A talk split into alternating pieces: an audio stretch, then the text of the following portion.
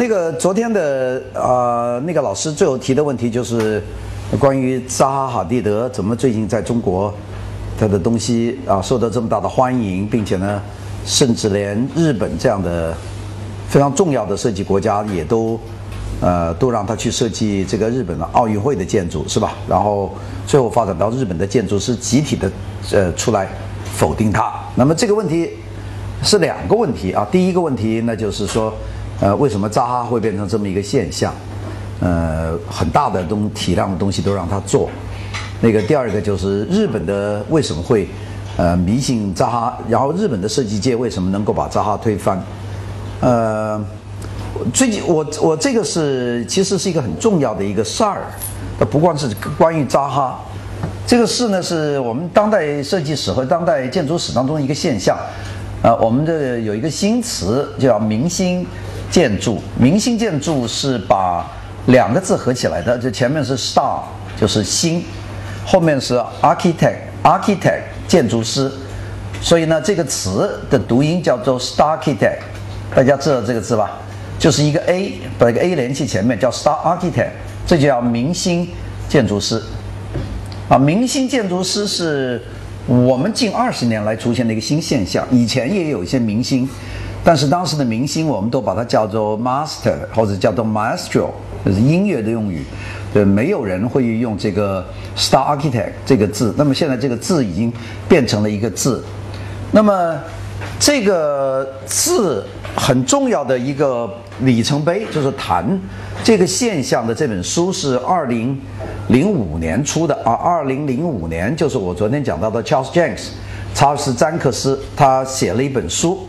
他写的这本书呢，他的呃提到了几个问题。当然，这个事情有两次啊。第一次就是 Charles James 和另外一个很重要的一个教授，大家叫知道叫 Peter Eisman 啊。你们知道纽约五人呐，New York Five，一九六六年出来搞现代建筑的。我昨天讲了有这个 Richard Meyer，那么另外一个就是这个 Peter Eisman。但是 Peter Eisman 在后来没有把它列入新现代主义设计师，那把它列入了这个。啊，解构主义，因为 Peter Eisman 到后来就做搞解构的东西多了，所以但是呢，他是新现代的一个很重要的人物。我们在未来会讲到新现代，就是现代主义，包豪斯开始，一直到美国的这个国际主义风，然后呢就开始后现代主义。后现代主义的同时呢，出现了一小撮人还认为米斯凡德洛的合理，那么他提出新现代就 New New Modern，New 是 N E O New Modern 这个主要的一个理论理论奠基人就是这个。这个大家知道，呃，这个呃呃呃，Peter Eisman 啊，埃森曼，埃森曼那个人你们应该很熟悉的人。埃森曼的他的背景和呃和其他的建筑师不太一样，因为他一直在大学教书，并且他一直在一个并不是特别牛的大学，就是 Ohio State，就是俄亥俄州立大学，啊，呃。他在那里教了很多年书，但是他也在别的学校客串。那么，一个提出关于扎哈这种类类型人的现象是，二零零五年啊，具体时间就是十月二十六号，啊，他们在一个学校哥伦比哥伦比亚大学的这个建筑学院开会。大家知道，哥伦比亚大学差不多当了二十年的设计学院的院长，那个人很出名啊，叫 Bernard Chumi 啊，伯纳德·楚米。你们大家都不太熟，你们你们你们做建筑史是业余的，我看你们的主要的做别的东西。这个 Benachumi 啊，Benachumi 做了很久，是前年呃退下去。那 Benachumi 是一个欧洲人啊，从瑞士从法国过来，他很愿意搞这种论坛，并且呢，大家知道哥大原来是有这个所谓都市研究中心的，所以有有这一个传统，所以他们就开了个研研讨会。那么研讨会呢，请两个人去侃。那么一个人呢就是 Charles Jenks，还有一个人呢就是 Peter Eisman。那么他们当时讲的题目呢，这个也这个很特别一个题目，那就是讲这种地标性建筑。就他们那个那个对侃呢，那个据我知道是在美国第一次公开的，在这么大的场所去谈明星建筑，明星建筑，因为明星建筑已经变成了一个现象。那个时候也正是那帮人。盛嚣尘上的时候，就包括这个 Ken，这个库 Ran Koolhaas 啊，包括这个扎哈·哈蒂德了等等这些人吧，呃，明星建筑师。那么 j a n k s 在这次讲话里面，他讲了呃，一个字，这个字呢是对我们现在对于这种所谓的炫的建筑是有一个是一个非常重要的一个界定啊。这个字叫做 multiply 啊，multi 多元化，对吧？multiply 啊是一个形容词，multiply coded coded 就是加码。你们要把这个字猜一猜啊。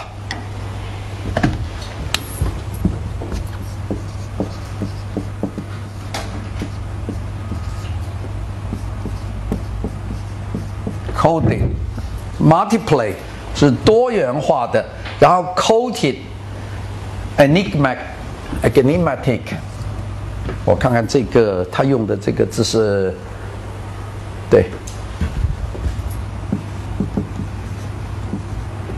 ，enig 个对 matic，他用了三个不同的字。呃，然后最后用的是 sign，sign，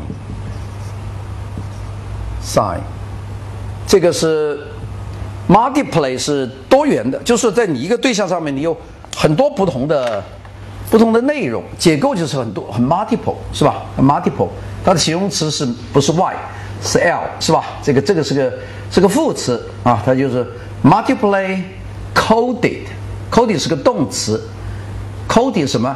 加码嘛，加码就是多元化的加码的。好，后面还有一个这个比较特别的字，就是它在这里形容这个这个建筑东西啊，enigmatic，enigmatic 就是给予一种象征符号意义的，有有动感的这么一个东西。然后最后呢，它用的不是建筑，它就用的 sign，sign 就是个符号，符号。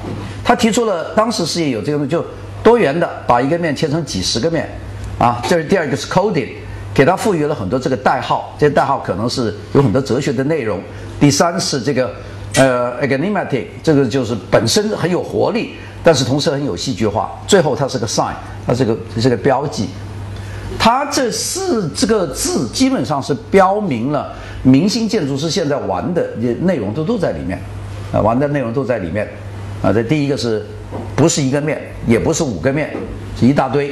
这是第一个，或者是很多很多的形式，上面是卷的，下面是方的。这是第一个，就是第二个，就是它，呃，加码，它都加了码。这个码 coding 就是加了码。第三个就是 enigmatic，这个本身是赋予很多是戏剧化，或赋予很多的这个呃张力的感觉。那么最后一个呢，它是个 sign，它是个符号，它不是一个建筑。啊，这个是他所提出来的。那么在这个过程当中呢，我们就慢慢出现了一个新的字，这个字呢就叫做地标性建筑物啊，地标性，地标性我们叫做呃，一般叫 landmark 是吧？地标嘛，landmark，呃，也有一些叫别的东西了，叫做 coded 等等，呃，他们就把这个叫做呃地标性的建筑。啊！但是后来，Charles Jenkins 更改了一个字，他把把它变成 iconic architecture。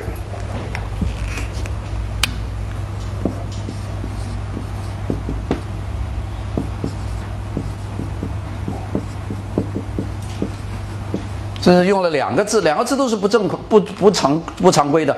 iconic icon 是一个一个符号，呃，还不是 sign。它更加有偶像符号的意思，叫 icon，icon 的这个形容词叫做 iconic，这个它没有用，大家看它后面没有用 architecture，它没有用建筑，它用的 building，大家发觉吗？就是建造物。它这个字很挑剔了，这个字提出以来，基本上就把这些这些明星设计师的作品把它贬低了一档。那首先我不叫你 architecture，architecture 这个词根是 ch，呃，是有文脉。的，building。没有，building 就是描述一个一个物理的存在，四个面或者五个面或者六个面，这就是我们叫 building。啊，building 没有什么文化，呃，这个 architecture 是文化，因为它前面有 arc，啊，后面有 ture，它这个都是由文化组成的。像我们 culture 是文化，是吧？T U R E，它跟某种化有关系，是吧？比如农业 agriculture，或者文化叫 culture，或者是建筑叫 architecture，。这都是有这个，凡是含这个词根的，它都有意思。但是它这个用 buildings 就没有意思了，并且前面它现在原的前面，你看它原来讲的很客气啊，它叫做呃这个 coded 就加了码的，那有意义的，但到后面变成 iconic，就是一种崇拜对象，i icon 是崇拜对象。符号的崇拜对象，所以他这个讲法就是回答你的问题。这个呢，就就连出了另外一个东西。所以说，iconic building 和这个我刚才讲的一个新字 s t a r k s t a r c h i t e c t u r e 就是明星和建筑把两个字合起来。你看这个也是也是 Charles Jenks 所创造的字，他就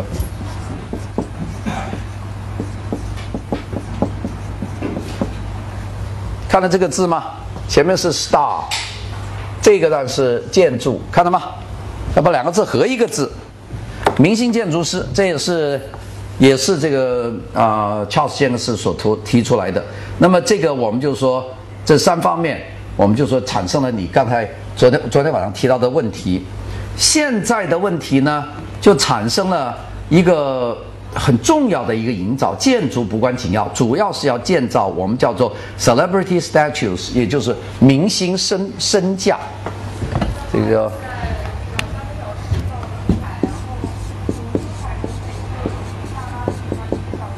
celebrity statue。celebrity R I 我看 R I。Celebrity 没有这个 celebrity 我看看我这个字在这里，celebrity 对，这个字，celebrity 就是名流，社会的名流就叫 celebrity。呃，我们中国的 celebrity 基本上是演演演艺的人士，是吧？你你我们这些学者不能叫 celebrity，呃，不是 celebrity，celebrity 就是那种在舞台上，在镁光灯下，在大荧幕下面很出众的啊明星啊，这个美人或者是这种名流叫 celebrity，celebrity statue，statue 就是一个地位，社会地位，所以这几个东西是联系起来的。我们从最早他们呃在二零零五年提出这个 multiple coded enigma sign，然后。继而提出了 iconic building，然后呢是推动这个 celebrity statue，大概就是这么一套东西。那就是说，我们需要的就是明星和明星的效应。扎哈·哈蒂德就是被推动的这么一个明星啊，他的效应也是很大的。那么这个事情其实出现的早八十年代就已经开始有人造，没有用，当时媒体比较弱。但是到了现在，这个明星效应就很大。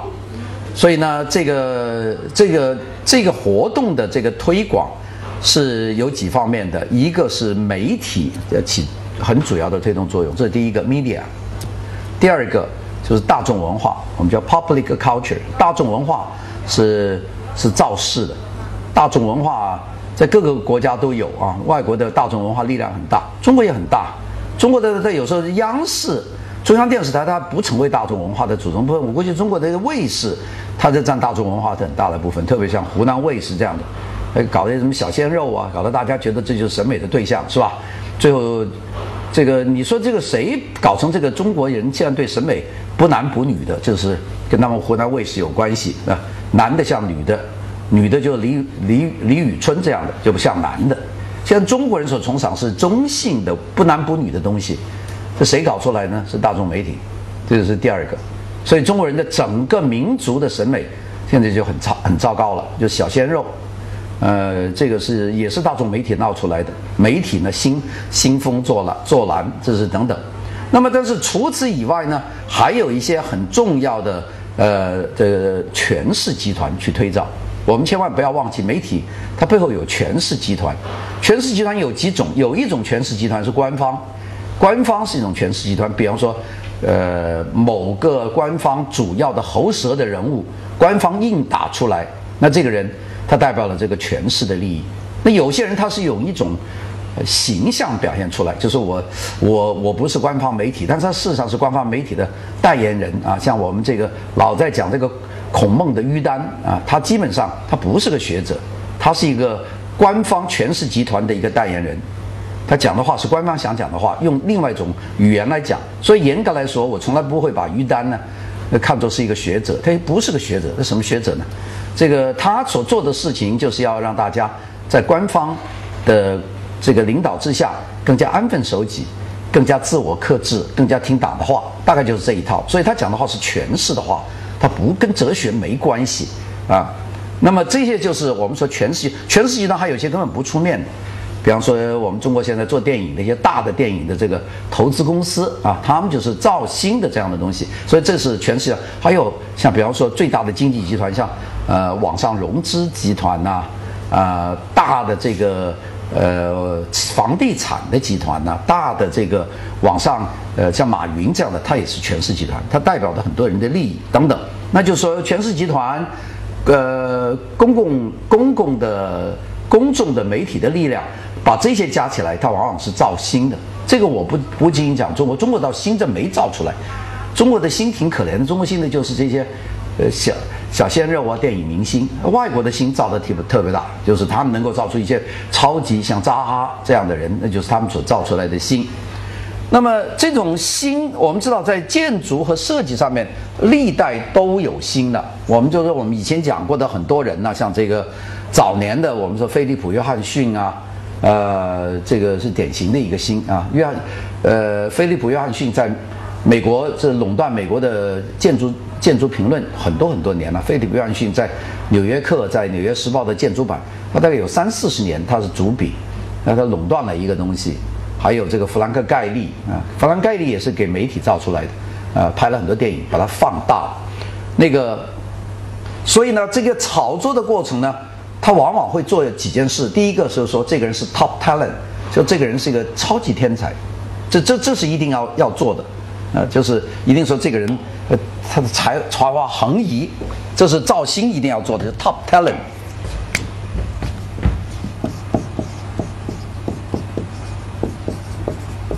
他一定要要要要要宣传这个东西，是你是 top talent，非常非常聪明。就扎哈哈，扎哈也给他们说的特别聪明。就是他，他想出你想不到的符号。其实扎哈的那种多面体，你一个幼儿园的小孩，你给他一个一个泥巴，他也做得出来，就是那个东西。但是要说明他是了不起了不起。那 top talent 后面还有很多学术的功底，就是说他受到了谁的影响。现在往往说他们受达德里达的影响，因为德里达有结构主义语言学嘛，有跟达里德里达关系很大。我都怀疑他看过德里达，听过德里达没有啊？反正都扯上关系，这是一个做法。那么第二个呢，就是他们做的东西呢，它一定是由大的权势集团投资的，具有地标性的建筑，就是位置很重要，呃，体量很重要，并且这个举国上下要用它的东西去，并且它有惊世骇俗的形象。就是如果你做这样的，我们叫 iconic buildings，如果没有惊世骇俗的形象，你成不了，你不能做成很常规的。所以这个明星建筑大概是这么一回事。你讲的扎哈哈蒂的是是在这个地方。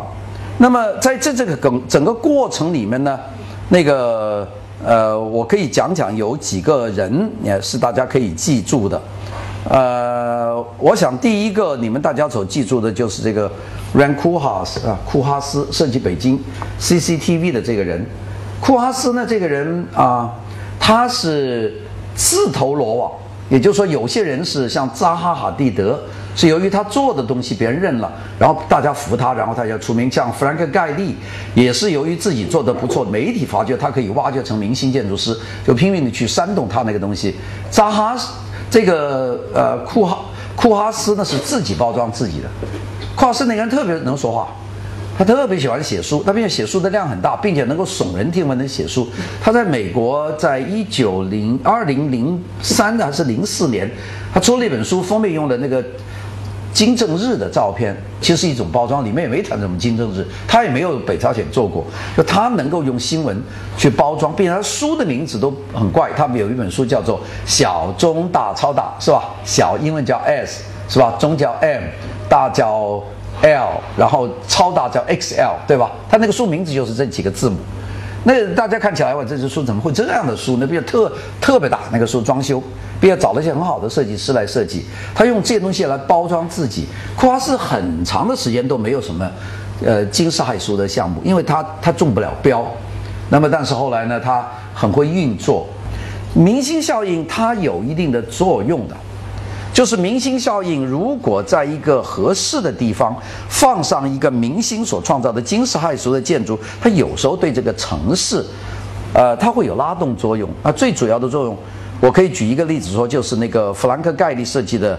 呃，西班牙的北部城市比尔堡的那个古根汉姆博物馆啊，那是他的一个结构主义的作品。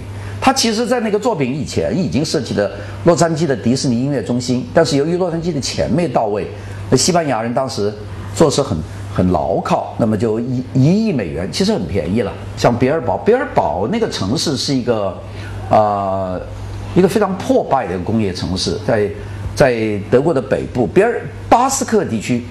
大家知道，巴斯克地区是一个分离主义地区，他们一直不想跟西班牙待在一起。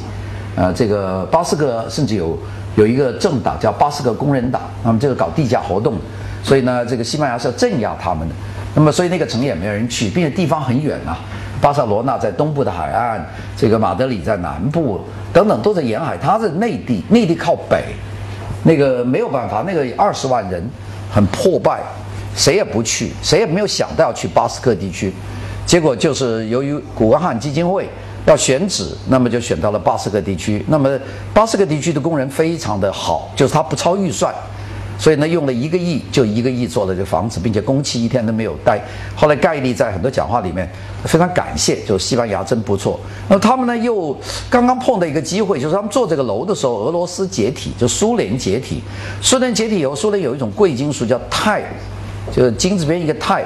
这钛合金呢？苏联是国防物资，是做人造卫星用的。苏联就不放人造卫星了，这个钛合金就贱卖，所以当时他们用很少的钱买了这个建筑的外部全部是钛合金。这个洛杉矶音乐中心的外面是不锈钢，不锈钢是不能动的，很硬。钛合金呢像斜坡一样，这强度很大，所以这个建筑呢在阳光下它是会，它像那个斜坡一样，它的反射不是一面。它是有有波动的，并且有风吹来，这个建筑是波动，所以这个不可重复的效果。所以我们就说，这个建筑提高了巴斯克。巴斯克在这个建筑做完以前，每年的旅游人口大概就是二十万，现在旅游人口是七七百万的样子。呃，一多半就是为了看这个博物馆，这个去的。那么，并且呢，有一部电影就是那个，呃。Brosnan 那个演零零七 James Bond 詹詹姆斯邦的有一集我有一集忘记了叫什么叫什么金手指啊什么东西，在一个俄罗斯和那个 Sophie Marceau 一起演的那个电影，那个电影开始的那个抢案的后面就是这个就是这个这个博物馆，那么这个电影呢也帮这个博物馆呃推动了很大的作用，后来很多人去，我差不多朋友都去看过，呃其实这个城倒没有什么，所以这就是明星效应的效果是有的。所以呢，这个外国人呢就用了很多字来，呃，说这个比堡的这个古根汉博物馆，他们叫 Bilbao factor，Bilbao factor，factor 就是效应，就比堡效应，就是一个建筑带动一个城市的发展，那很多人都希望。那么我们看见有一本书在《纽约时报》Vantage 出版社出的，叫 Tom Peters 写的，叫做《Pursuit of Wow》。Wow 就是 W O W 两个字，就是哇，就这个意思啊。它叫 Pursuit of Wow，追寻，呃，吃惊效果等这些东呃这个东西，它就连 iconic building 都没有叫。这个 Tom Peters 这本书叫做 Wow Factor Architecture，这个我们就是可以形容这个现在这种建筑，它叫做 Wow Factor Architecture。这个打个引号的，他要 wow，就是 wow，就是这个意思。这个字其实，呃，呃，Tom Peterson，Tom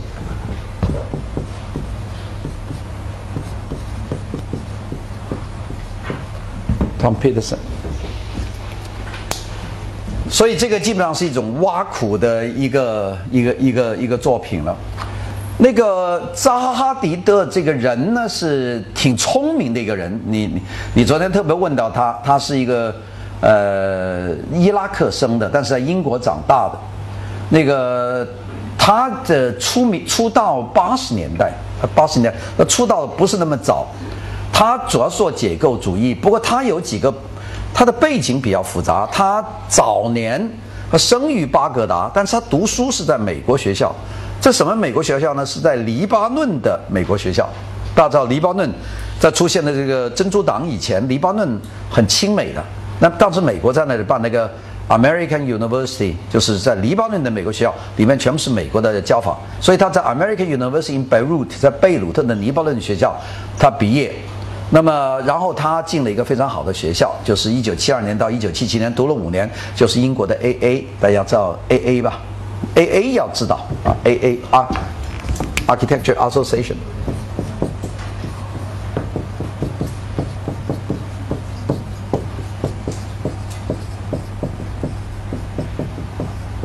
AA 这个英国最好的实验性艺术学院，那美国就是南加州建筑学院。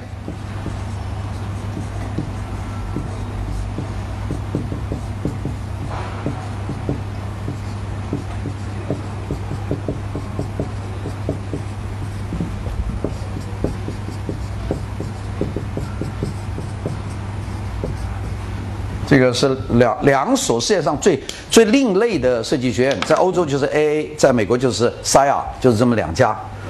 这个 SIA 我们后来会讲到，SIA 也出了很多很多的人物啊。这个 AA 就更多了，AA 就出了英国很多的人。那他是 AA 读的，AA 对他影响很大。然后呢，他做了很多的投标线，呃，项目。他其实第一次出名是在香港。这个投标项目，它投标什么东西呢？就是我们的太平山顶那个缆车亭，像那个婴儿棒一样的。香港的太平太平山顶那个亭，那是扎哈最早的投标的项目，那个是脱颖而出。然后他做了很多的东西，八三年他完成了香港的这个缆车站和这个观顶平台。